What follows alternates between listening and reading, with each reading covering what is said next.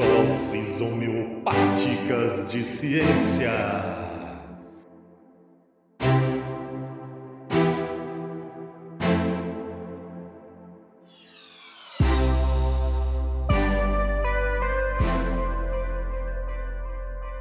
Bom dia, boa tarde, boa noite, pessoas do EnsinaCast!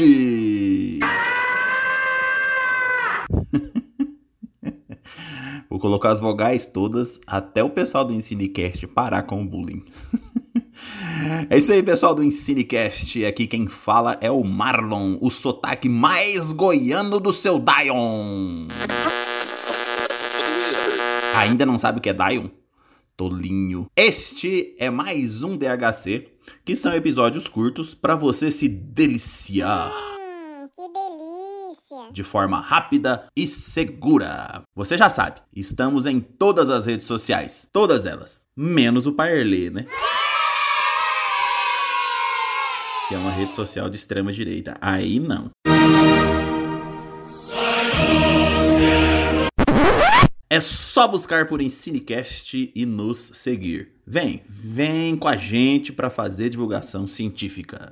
Hoje eu inicio uma série de DHC não consecutivos sobre os títulos acadêmicos e profissionais existentes no Brasil. Eu acho que isso seja interessante e importante de forma geral. Por quê? Para que a gente possa conhecer o sistema acadêmico e profissional brasileiro, para entender ele, criticar e, quem sabe, melhorar esse mesmo sistema acadêmico e profissional. Nós falaremos dos títulos acadêmicos, ou seja, aqueles fornecidos por universidades públicas e privadas, centros de pesquisa, centros universitários e institutos federais e estaduais, e nós vamos diferenciar esses títulos acadêmicos dos títulos profissionais, que são aqueles fornecidos pelos conselhos de classe brasileiro, quais sejam CRQ, que é Conselho Regional de Química, CRBio, Conselho Regional de Biologia, CREA, OAB, CRM, entre vários outros conselhos existentes no Brasil. Sintetizando, título acadêmico, aquele que você obtém em nível universitário, por meio das academias de conhecimento, ou seja, as instituições acadêmicas de ensino. E título profissional, aquele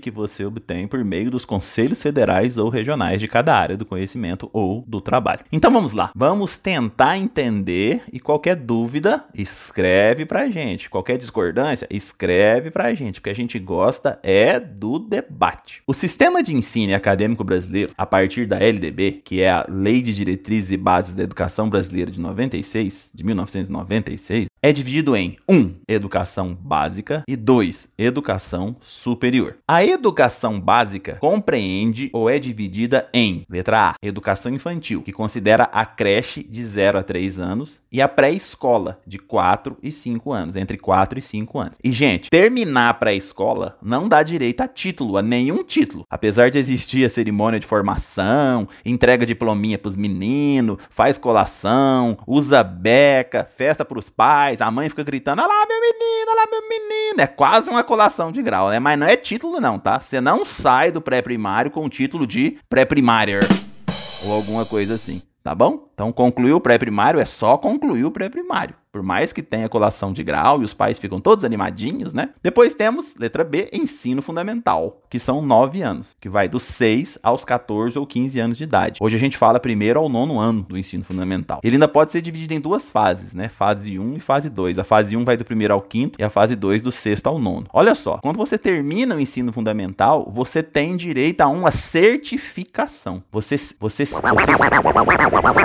você é certificado de que você terminou o ensino fundamental, mas ainda não é título, é uma certificação. Letra C, ensino médio, que pode ser propedêutico ou profissional. O propedêutico é aquele que prepara o sujeito para o nível superior, para a universidade. É o ensino médio que a gente chama de, entre aspas, normal, que é aquele que a gente chamava de científico. É o que não é profissional. Ótimo. Ele também te dá outra certificação, a segunda certificação que você tem, mas também não é título. E no ensino médio temos ainda a educação profissional técnica de nível médio, que vai de 3 a 4 anos, que também dá direito a uma certificação. Por exemplo, você terminou o ensino médio num instituto federal e você se torna técnico em química, ou técnico em enfermagem, ou técnico em contabilidade, um técnico em nível médio, para poder exercer uma profissão técnica. Então, por exemplo, um instituto federal que você faz um curso técnico, ele te dá uma certificação de curso técnico, mas ele ainda não te deu um título. Uai, mas aí o cara forma em técnico em química ou em técnico em saneamento e não pode ser técnico. Ele só vai poder exercer a profissão dele se ele se registrar num conselho profissional. O técnico em química se registra num conselho regional de química, um técnico em saneamento se registra no CREA, um técnico em biologia se registra, por exemplo, no CRBio. Aí, este conselho dá a ele um título profissional, que é técnico em química, técnico em saneamento. Por quê? Porque aí o cara vai poder exercer regularmente a profissão de forma fiscalizada. Então, quando ele se registra num conselho de classe, ele ganha então um título profissional. Então, nesse caso específico, a gente está falando de técnico de nível médio, quando você termina seu curso de nível médio, não é título acadêmico, você ganha uma certificação. Mas, quando você se registra num conselho, aí sim você tem um título profissional. Você pode ser chamado de técnico em química, técnico em contabilidade, técnico em eletrônica, porque você está exercendo a profissão por meio de um órgão regulador. Em síntese, na educação básica não existe título acadêmico, somente título profissional. A educação básica ainda tem a educação de jovens e adultos, a educação especial, mas isso vai ficar para um outro episódio com outros convidados, tá bom? Gente vai falar mais de título acadêmico e título profissional. Depois a gente chega então na educação superior. Porque a gente já falou da educação básica, dividida em educação infantil, ensino fundamental, ensino médio. Agora vamos falar da educação superior.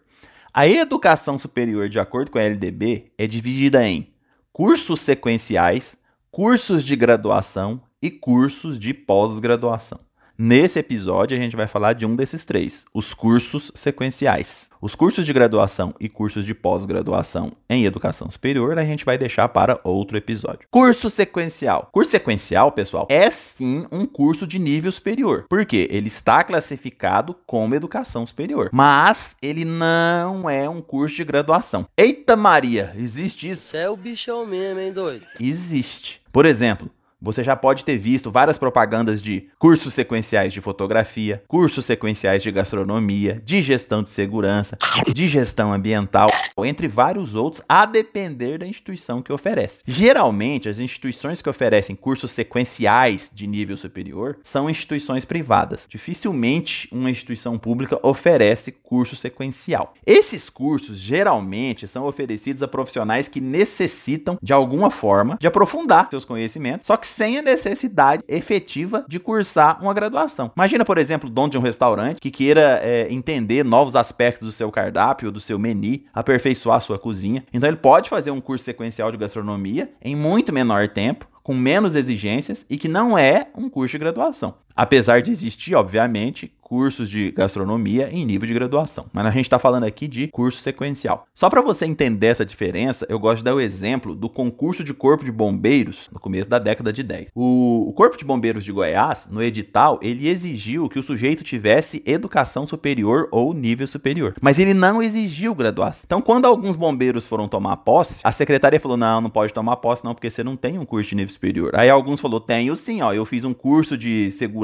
em nível sequencial. E aí eles entraram com a ação e todos ganharam o direito de entrar no Corpo de Bombeiros sem um curso de graduação. Por quê? Porque o edital não falava curso de graduação. O edital falava curso de nível superior. E curso sequencial é curso de nível superior. Então, uma grande quantidade de candidatos, antes de tomar posse como soldado do Corpo de Bombeiro, fez os cursos sequenciais porque o edital só exigia educação superior, não exigia curso de graduação. Mas, professor, e se eu quiser fazer uma pós-graduação depois de ter feito um curso sequencial, eu posso? Não pode, não.